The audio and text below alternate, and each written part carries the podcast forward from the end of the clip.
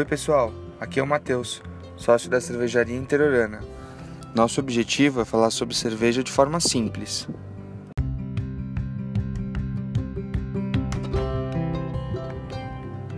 Esse podcast é uma realização da cervejaria interiorana.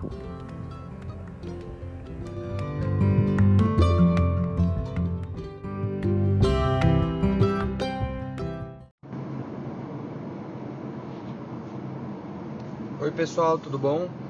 Aqui é o Matheus. É, hoje a ideia é a gente falar um pouquinho sobre serviço, né? Boas práticas de serviço, é, se tem um copo, se tem um, uma maneira ideal para servir cada tipo de cerveja, enfim.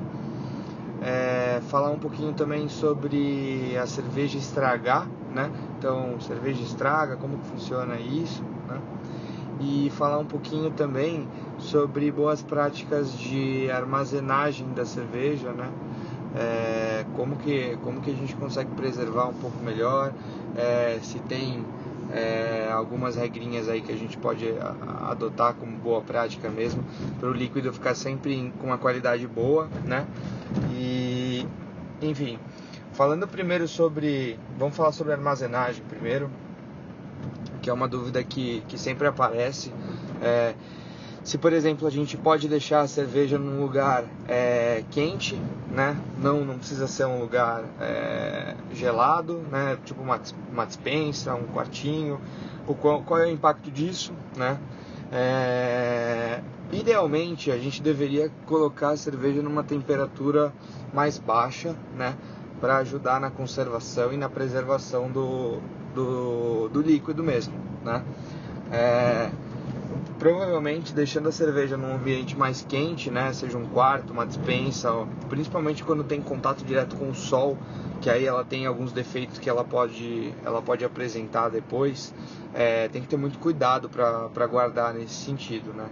Então, sim, idealmente a gente deveria conseguir sempre colocar a cerveja é, dentro de, de um lugar que tem uma temperatura mais baixa, né? E é pra, isso para a gente garantir qualidade e, e, preservar um pouco mais é, a característica original dela, né? É, e aí falando de temperatura, já aproveitando, pegando gancho, né? É, existem faixas de temperatura diferentes para cada estilo de cerveja que a gente consome, né? Como temperatura ideal para armazenar.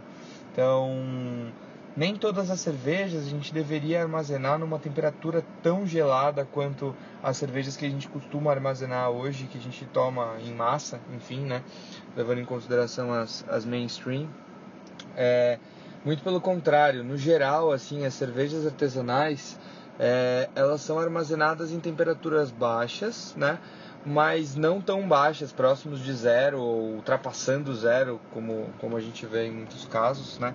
Porque por um motivo muito simples, né? A cerveja artesanal ela tem características e complexidades muito grandes dentro do, de cada um dos estilos, né? E se você coloca essa cerveja para gelar numa temperatura muito abaixo do que, do que se recomenda para ela, você provavelmente não vai ter uma experiência tão legal, né? Como a experiência que aquele estilo ou que aquela receita gostaria de propor, né? Então, algumas notas é, no aroma, no paladar, vão passar batido e você vai acabar tomando só mais um líquido gelado ali. É, para o calor pode fazer bem, né? Enfim, mas dependendo dos estilos, idealmente é você encaixar é, talvez um estilo onde você consome a cerveja mais gelada, né? Se, se, se o teu intuito é refrescar. Tem muitas cervejas que pela sua própria característica, ela já é refrescante, tanto por conta da carbonatação ou até mesmo por notas mais cítricas e tudo mais. Então, é, se de fato é refrescar que você busca, não tenta descontar isso na, na geladeira, na temperatura muito baixa. Procura um, um, estilo de cerveja artesanal que de fato te traga aquela experiência refrescante, né?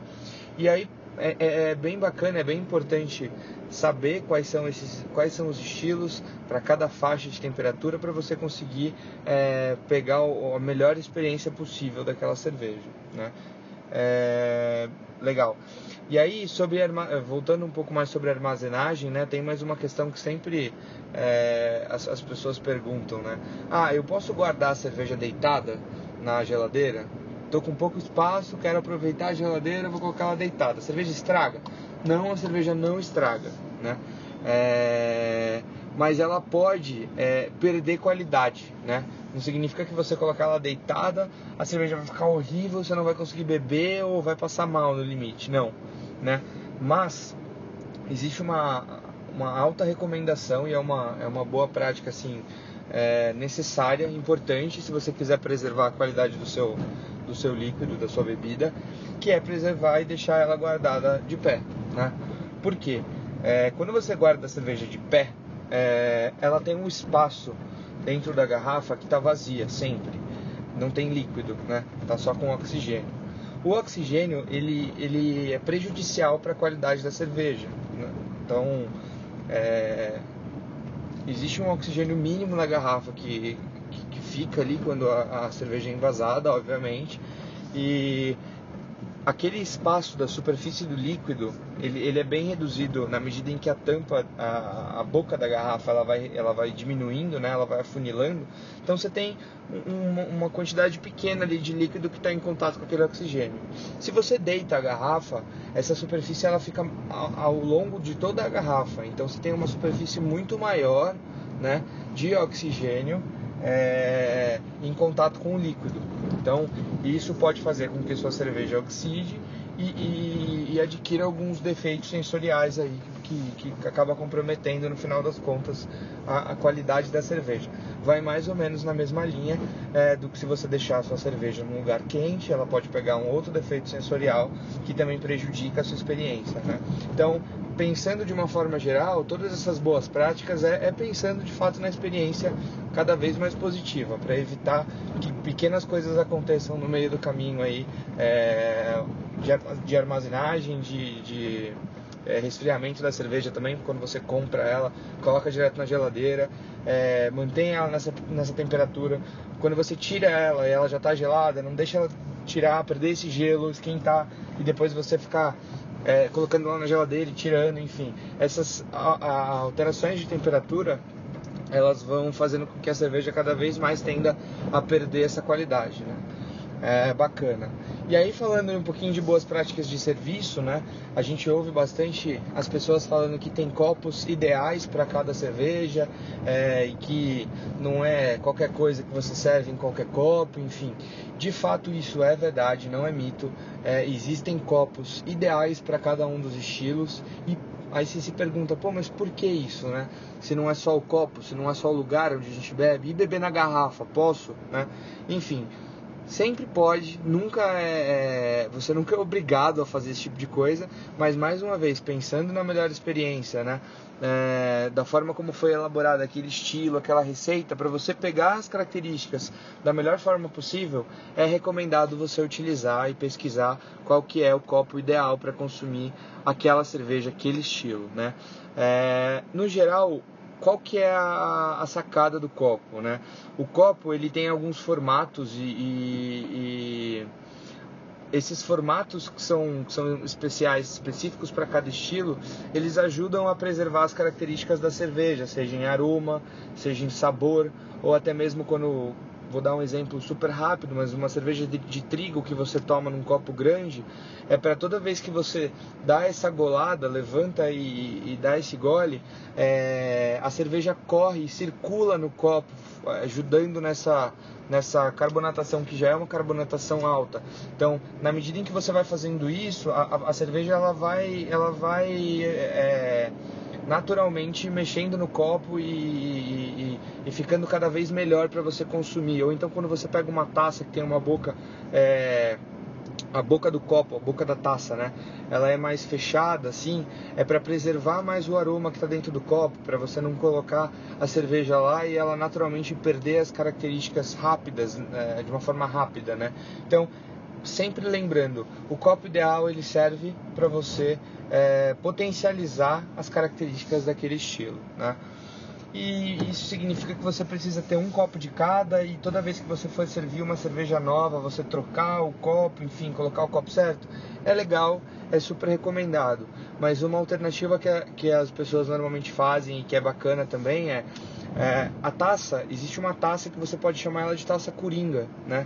É, que para qualquer estilo ela tem assim um, ela faz esse esse papel meio que de coringa mesmo e consegue te atender na média ali, né? Então, você dá preferência para usar uma taça quando você não tem o copo ideal, é melhor do que às vezes você chutar e colocar um copo bem diferentão aí que não tem tanto a ver com o estilo, né?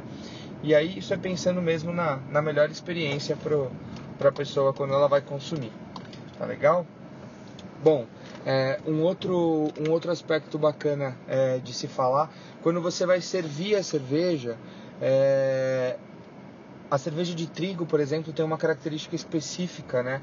Que você tem que coloca uma parte no copo, é, depois você você roda um pouco a garrafa para misturar o sedimento que tem ao fundo, né? É, então assim existem também boas práticas no serviço das cervejas, né? A forma como você coloca a cerveja no copo também tem tem formas positivas e ideais de colocar. É, e aí é bacana, é bacana falar também que você pode aproveitar é,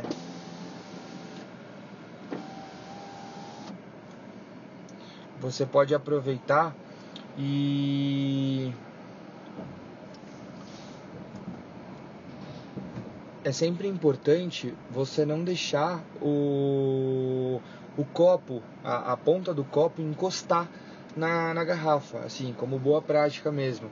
Até mesmo quando você vai servir um chopp, você não precisa é, fazer aquele ritual é, tradicional que a gente vê as pessoas colocando a, o bico da torneira dentro do chopp, mexendo, enfim, aquilo tudo é, é mais, é mais risco de, de contaminação que você corre, né? Então não há necessidade de fazer isso.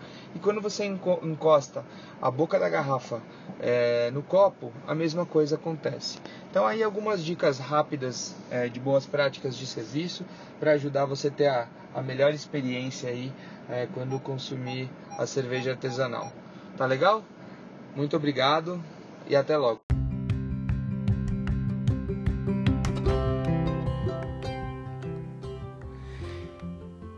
Escute este e outros podcasts da Cervejaria Interiorana nos lugares onde você já escuta os seus podcasts favoritos.